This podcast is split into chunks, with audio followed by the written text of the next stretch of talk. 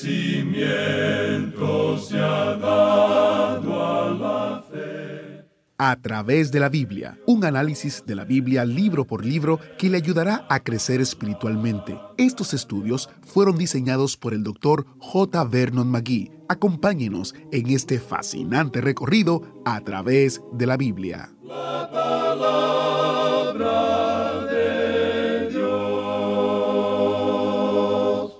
Lo que un hombre siembra, eso también segará. ¿Por qué? Porque Dios no puede ser burlado. No se puede salir bien con el pecado. Nadie sale bien con el pecado porque Dios todavía está en el trono y es quien rige este universo. Estas son palabras impactantes e importantes del estudio de hoy. Bienvenido a través de la Biblia, el programa donde conocemos a Dios en su palabra. Soy su anfitrión, Heiel Ortiz, y espero que se quede en sintonía porque el estudio de hoy será interesante. Hoy terminaremos el estudio en el primer libro de Reyes y mañana entramos al segundo libro de Reyes.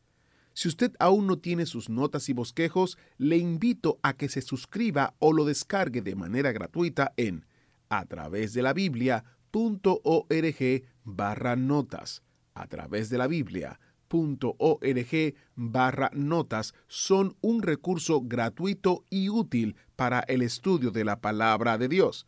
También tenemos libritos gratuitos, una gran variedad de temas, incluyendo un nuevo librito titulado La flecha del juicio de Dios. En el primer libro de Reyes aprendemos que 400 profetas le dijeron al rey Acab que Dios estaría de su lado en la batalla. Solo Micaías, el profeta olvidado, le dio el verdadero mensaje de Dios, aunque eso significara su encarcelamiento. Es un emocionante ejemplo de profecía cumplida. Al mismo tiempo, es una ilustración de Isaías 53, 5 y 10 que dice, Mas el herido fue por nuestras rebeliones, molido por nuestros pecados. Con todo eso, Jehová quiso quebrantarlo, sujetándole a padecimiento visite a través de la biblia.org barra libritos para descargar su copia gratuita del librito La flecha del juicio de Dios. A través de la biblia.org barra libritos. Ahora sí, iniciamos en oración. Padre Eterno, qué maravillosa oportunidad tenemos de poder estudiar tu palabra.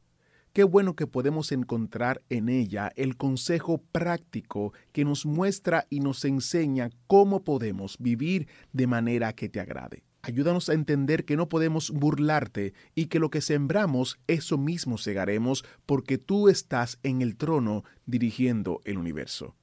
Usa a nuestro Maestro para enseñarnos verdades bíblicas importantes y útiles. En el nombre de Jesús te lo pedimos. Amén.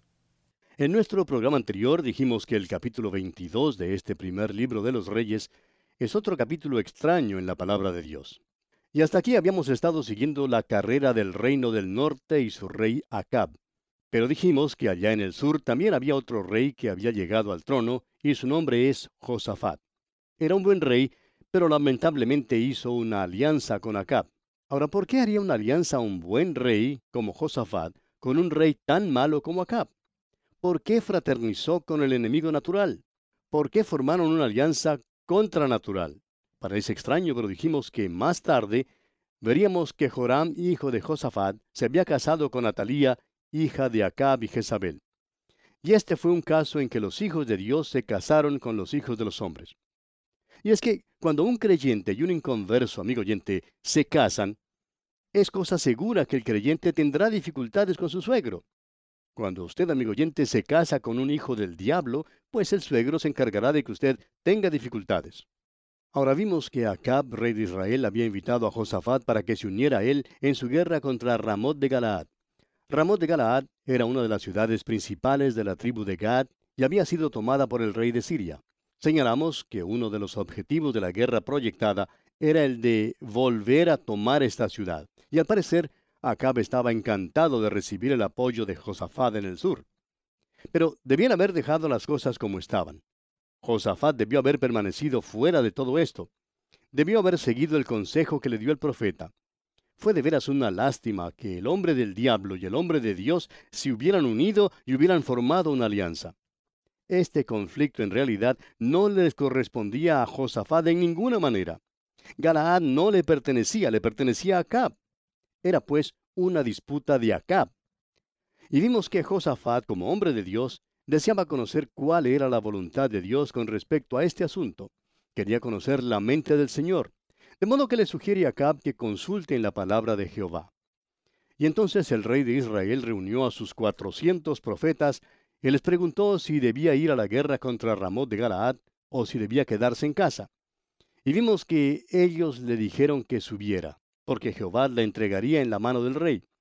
Pero Josafat desconfía del consejo de estos falsos profetas. Es decir, Josafat tenía un verdadero discernimiento espiritual, de modo que preguntó una vez más, insistiendo, ¿Hay aún aquí algún profeta de Jehová por el cual consultemos? Y acaba entonces presenta a Micaías, el orador de sobremesa. Y vimos que le presentó de una manera bastante extraña, dice, le aborrezco. Josafat entonces le dice a Acab que no hable así, y le dice, ¿no quieres decir en verdad que aborreces a un hombre de Dios? Alguien ha dicho que un hombre no es verdaderamente conocido por sus amigos. Sin embargo, sí es conocido por sus enemigos y cada hombre debe asegurarse de tener los enemigos debidos. Creemos que el mejor cumplido que podría haberse hecho en cuanto a Micaías fue el que Acab dijera le aborrezco. Y dijimos que en realidad Micaías era el mejor amigo que Acab jamás hubiera tenido, pero que Acab simplemente no lo sabía. Micaías podía decir, como dijo el apóstol Pablo allá en su carta a los Gálatas, capítulo 4, versículo 16, preguntando, ¿Me he hecho pues vuestro enemigo por deciros la verdad? Y vimos que para atender la petición que había hecho Josafat, Acaba entonces envía a un oficial a que traiga a Micaías a la sala del rey. Ahora Micaías estaba cerca porque Acab lo había puesto en la cárcel. En la sala del trono, Micaías presenció una escena bastante dramática. Allí había cuatrocientos profetas profetizando y diciéndole a Acab, sube contra el rey de Siria. Uno de los profetas hasta se portó bastante dramático profetizando con cuernos de hierro y diciendo, con estos acornearás a los sirios hasta acabarlos. ¡Qué escena! Dos reyes en sus tronos y todos estos profetas profetizando y diciendo, sube contra los sirios que vas a ganar. Y vimos también que el oficial que había recibido la orden de traer a Micaías a la sala del rey, trató de ponerle sobre aviso a Micaías diciéndole, mira, quiero decirte algo, todos los profetas están profetizando algo bueno. Están aconsejando al rey que vaya a la batalla, que suba, porque ganará. Y eso es lo que el rey quiere oír. Y tú debes decir la misma cosa. Así te será posible recobrar el favor ante el rey. Y suponemos que este oficial creía que estaba ayudando a Micaías en realidad. Pero la respuesta de Micaías al mensajero no fue solamente dramática, sino también jocosa. Le dijo, Lo que el Señor me hablare, eso diré. Micaías juzgó entonces la situación. Vio a los dos reyes sentados en sus tronos y todos esos falsos profetas de Baal profetizando en la sala, y todos decían lo que Acab quería oír. Y dijimos también que para Micaías esta era una escena dramática y humorística. De modo que, simplemente para gozarse él también, participa burlándose del rey Acab. Personalmente creemos que fue tan sarcástico como el que más. De modo que le dijo al rey, Sube y serás prosperado, y Jehová la entregará en mano del rey. Ahora el rey sabía, por esta contestación, que Micaías estaba mofándose de él. Y leemos aquí en el versículo 16 de este capítulo 22 del primer libro de los reyes, y el rey le dijo, ¿Hasta cuántas veces he de exigirte que no me digas sino la verdad en el nombre de Jehová? O sea que el rey le dijo a Micaías, Yo sé que estás mofándote de mí, porque nunca has sido de la opinión de los falsos profetas. Entonces Micaías le contestó aquí en los versículos 17 y 18. Entonces él dijo, Yo vi a todo Israel esparcido por los montes como ovejas que no tienen pastor. Y Jehová dijo, Estos no tienen Señor, vuélvase cada uno a su casa en paz. Y el rey de Israel dijo a Josafat, ¿No te lo había yo dicho? Ninguna cosa buena profetizará él acerca de mí, sino solamente el mal. O sea que de repente Micaías se pone serio y la expresión de su rostro se pone severa. El rey de Israel dice entonces a Josafat, ¿No te dije que esto no hablaría nada bueno en cuanto a mí? Y entonces Micaías le dice, Todavía no he terminado de hablar. Tengo más que decirte y debes escucharlo. Y entonces da una parábola, y es una parábola ridícula y de contraste. Y usted no encontrará parábolas así como esta, sino hasta llegar a las enseñanzas del Señor Jesucristo allá en el Evangelio según San Lucas, como la parábola del juez injusto.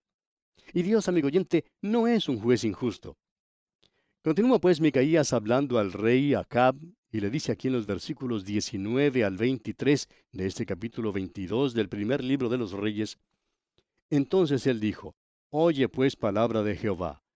Yo vi a Jehová sentado en su trono, y todo el ejército de los cielos estaba junto a él, a su derecha y a su izquierda.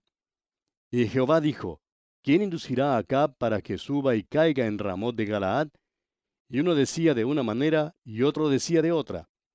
Y salió un espíritu y se puso delante de Jehová y dijo, Yo le induciré. Y Jehová le dijo, ¿de qué manera? Él dijo, Yo saldré y seré espíritu de mentira en boca de todos sus profetas. Y él dijo, Le inducirás y aún lo conseguirás. Ve pues y hazlo así. Y ahora he aquí Jehová ha puesto espíritu de mentira en la boca de todos tus profetas, y Jehová ha decretado el mal acerca de ti. Ahora, ¿no le parece ridículo todo esto, amigo oyente? ¿Puede usted imaginarse a Dios convocando a una reunión de la mesa directiva para pedir su consejo en cuanto a qué debe hacer en un caso como este? Dios, amigo oyente, ya sabía lo que iba a hacer y no necesitaba de ningún consejo. Luego, dice Micaías, que salió un espíritu, un espíritu pequeño, y se puso delante del Señor y le dijo, yo le induciré. Y el Señor le dijo, ¿de qué manera? El espíritu le contestó, seré espíritu de mentira en boca de todos sus profetas. Y Dios le responde, tú sí eres un tipo inteligente. Ojalá que yo hubiera pensado en esto antes. De modo que el espíritu de mentira fue y cumplió su trabajo. Y de esta manera Micaías llamó mentirosos a todos estos profetas. Y veamos entonces lo que ocurre aquí en los versículos 24 al 27. Entonces se acercó Sedequías, hijo de Kenaana, y golpeó a Micaías en la mejilla diciendo, ¿Por dónde se fue de mí el Espíritu de Jehová para hablarte a ti? Y Micaías respondió, He aquí tú lo verás en aquel día, cuando te irás metiendo de aposento en aposento para esconderte. Entonces el rey de Israel dijo, Toma a Micaías y llévalo a Amón, gobernador de la ciudad, y a Joás, hijo del rey. Y dirás, Así ha dicho el rey, Echad a éste en la cárcel y mantenedle con pan de angustia y con agua de aflicción, hasta que yo vuelva en paz. Sedequías, el falso profeta, golpeó a Micaías en la mejilla. Este fue un insulto extremo. Ahora, en respuesta a ese insulto de parte de Sedequías, Micaías dijo que llegaría el día cuando todos esos falsos profetas tendrían que esconderse por el terror. Y ese día sería cuando Acab estuviera muerto e Israel fuera derrotado. Entonces Sedequías sí sabría lo que era la verdad. Y volviéndose a Acab le dijo aquí en el versículo 28, y dijo Micaías, si llegas a volver en paz, Jehová no ha hablado por mí. Enseguida dijo, oíd pueblos todos. O sea que Micaías le dijo a Acab que no regresaría de esa guerra. Si acaso volviera, eso querría decir que el Señor no habría hablado por medio de Micaías. Y luego volviéndose al pueblo dijo, en vista del hecho de que no volverás, Acab, Quiero que el pueblo oiga y dé testimonio de que lo que he hablado es verdad. Tenemos luego en los versículos siguientes la derrota y la muerte de Acab. Leamos los versículos 29 al 33. Subió pues el rey de Israel con Josafat, rey de Judá, a Ramot de Galaad. Y el rey de Israel dijo a Josafat, Yo me disfrazaré y entraré en la batalla, y tú ponte tus vestidos. Y el rey de Israel se disfrazó y entró en la batalla. Mas el rey de Siria había mandado a sus treinta y dos capitanes de los carros diciendo, No peleéis ni con grande ni con chico, sino solo contra el rey de Israel. Cuando los capitanes de los carros vieron a Josafat, dijeron, Ciertamente este es el rey de Israel, y vinieron contra él para pelear con él. Mas el rey Josafat gritó. Viendo entonces los capitanes de los carros que no era el rey de Israel, se apartaron de él. Israel salió a la batalla prestaron atención a los profetas falsos. ¿Y qué pasó? Pues Israel perdió la batalla, fue derrotado. Pobre Josafat, tuvo que escapar porque era el único que estaba vestido de rey. Acab, en cambio, se había disfrazado. O sea que fue un engañador en todo esto. Se quitó su manto real y se vistió de soldado ordinario. Y cuando fue herido en su carro, trató de escapar. Continuemos leyendo los versículos 34 y 35. Y un hombre disparó su arco a la aventura e hirió al rey de Israel por entre las junturas de la armadura, por lo que dijo él a su cochero, Da la vuelta y sácame del campo, pues estoy herido. Pero la batalla había arreciado aquel día, y el rey estuvo en su carro delante de los sirios, y a la tarde murió, y la sangre de la herida corría por el fondo del carro. O sea que uno de los soldados descubrió que tenía otra flecha en su arco, la metió en su arco y disparó. Y fue como si esa flecha tuviera el nombre de Acab en ella. Recorrió todo ese campo de batalla como si dijera, ¿Dónde estás, Acab? Te busco. Y la flecha lo encontró y lo mató. Ahora no murió enseguida. Le dijo al chofer de su carro que le sacara del campo. Dijo, sácame del campo, no quiero morir aquí. Y leemos en los versículos 36 al 38, Y a la puesta del sol salió un pregón por el campamento diciendo, Cada uno su ciudad y cada cual a su tierra. Murió pues el rey y fue traído a Samaria, y sepultaron al rey en Samaria. Y lavaron el carro en el estanque de Samaria, y los perros lamieron su sangre, y también las rameras se lavaban allí, conforme a la palabra que Jehová había hablado. O sea que, a la puesta del sol, Israel tuvo que retirarse, tuvo que emprender la retirada porque había sido derrotado. Y vemos que los perros lamieron la sangre de Acab. Ahora esto fue lo que ocurrió en la viña de Nabot, donde Acab había derramado la sangre de Nabot. Y allí fue donde los perros lamieron también la sangre de Acab. Lo que un hombre siembra, amigo oyente, eso también segará. ¿Por qué? Porque Dios no puede ser burlado. No se puede salir bien con el pecado, amigo oyente. Nadie sale bien con el pecado. Porque Dios todavía está en el trono y es quien rige este universo. Leamos ahora los versículos 39 y 40 de este capítulo 22 del primer libro de los Reyes.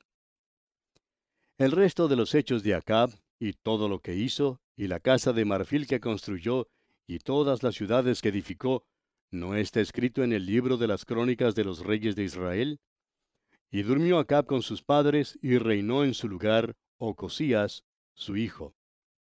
A la muerte de Acab, ascendió entonces al trono de Israel en el norte Ocosías, su hijo. Ahora vamos a apartarnos por unos momentos del reino del norte, el reino de Israel que hemos estado considerando hasta aquí, y vamos a dirigir nuestra mirada hacia el sur, hacia el reino de Judá. Leamos los versículos 41 al 49 de este capítulo 22 del primer libro de los Reyes.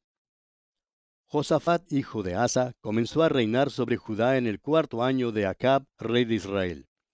Era Josafat de treinta y cinco años cuando comenzó a reinar y reinó veinticinco años en Jerusalén. El nombre de su madre fue Azuba, hija de Sili. Y anduvo en todo el camino de Asa su padre, sin desviarse de él, haciéndolo recto ante los ojos de Jehová. Con todo eso, los lugares altos no fueron quitados, porque el pueblo sacrificaba aún y quemaba incienso en ellos. Y Josafat hizo paz con el rey de Israel. Los demás hechos de Josafat y sus hazañas y las guerras que hizo, ¿no están escritos en el libro de las crónicas de los reyes de Judá? Barrió también de la tierra el resto de los sodomitas que había quedado en el tiempo de su padre Asa. No había entonces rey en Edom, había gobernador en lugar de rey. Josafat había hecho naves de Tarsis, las cuales habían de ir a Ofir por oro, mas no fueron, porque se rompieron en Esión Geber. Entonces Ocosías, hijo de Acab, dijo a Josafat, Vayan mis siervos con los tuyos en las naves, mas Josafat no quiso. Como ya hemos mencionado antes, Josafat era un hombre de Dios quería saber cuál era la voluntad de Dios para su vida. Y precisamente por esto fue también un buen rey. Y lo encontramos aquí confirmado cuando dice que anduvo en todo el camino de Asa, su padre, sin desviarse de él, haciéndolo recto ante los ojos de Jehová. Y tenemos también mencionado aquí en el versículo 42 el nombre de la madre de Josafat. Dice que la madre de Josafat fue Azuba, hija de Sili. Y esto quiere decir que Azuba compartió la responsabilidad por el buen carácter de Josafat. O sea que Azuba ejerció una buena influencia sobre su hijo Josafat. Y el resultado fue un rey que hizo lo recto ante los ojos de Jehová. Y es interesante notar que a pesar de la campaña que emprendió Asa, el padre de Josafat, por acabar con los sodomitas en su tierra, todavía quedaban algunos. Pero entonces llegó Josafat, su hijo, y dice aquí el versículo 46 que barrió el resto de los sodomitas. Es decir, que acabó, erradicó la homosexualidad. Y esto nos dice que Josafat era también enemigo acérrimo de esta plaga. Cuán marcado, amigo oyente, el contraste que encontramos entre la actitud de Josafat hacia la homosexualidad y la triste y vergonzosa situación que observamos en nuestras ciudades hoy en día, donde hasta se propugna la legalización de la homosexualidad.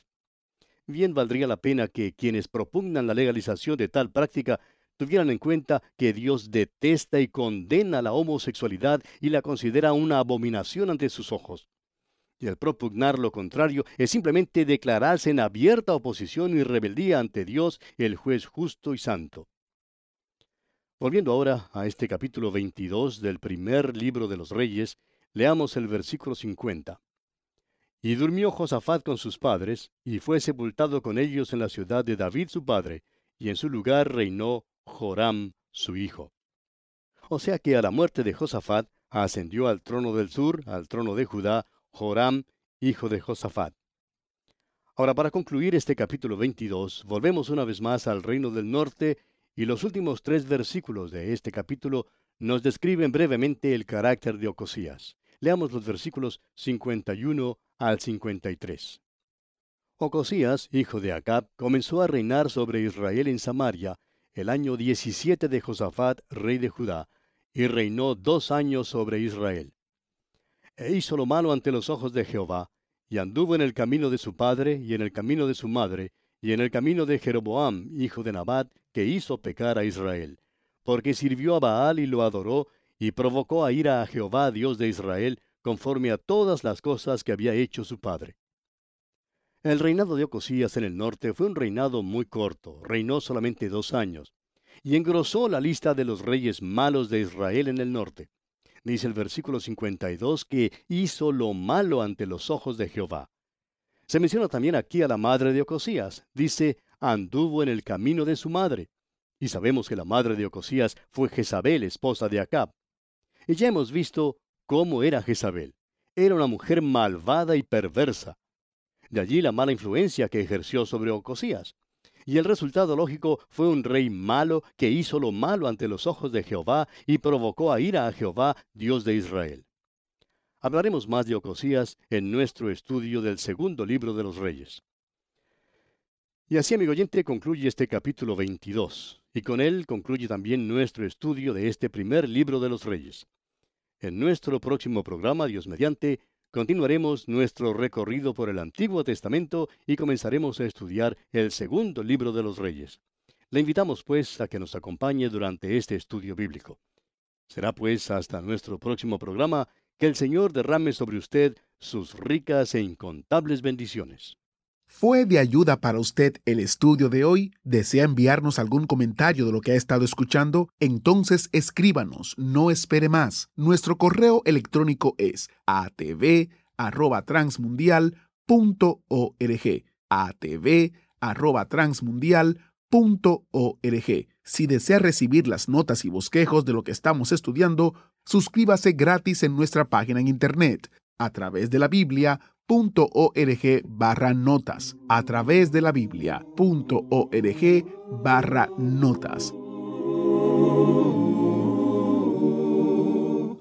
Hemos llegado al final por el día de hoy. Díganos, ¿fue de ayuda para usted el estudio de hoy? ¿Desea enviarnos algún comentario acerca de lo que ha estado escuchando? Entonces escríbanos, no espere más. Si desea recibir las notas y bosquejos de lo que estamos estudiando, suscríbase gratis en nuestra página en internet a través de la biblia.org barra notas. A través de la biblia.org barra notas. Si desea escuchar nuevamente el programa o si se perdió alguno de ellos, visite a través de la biblia.org. Repito, a través de la biblia.org o escriba al correo electrónico atv@transmundial.org. atv@transmundial.org. a través de la Biblia.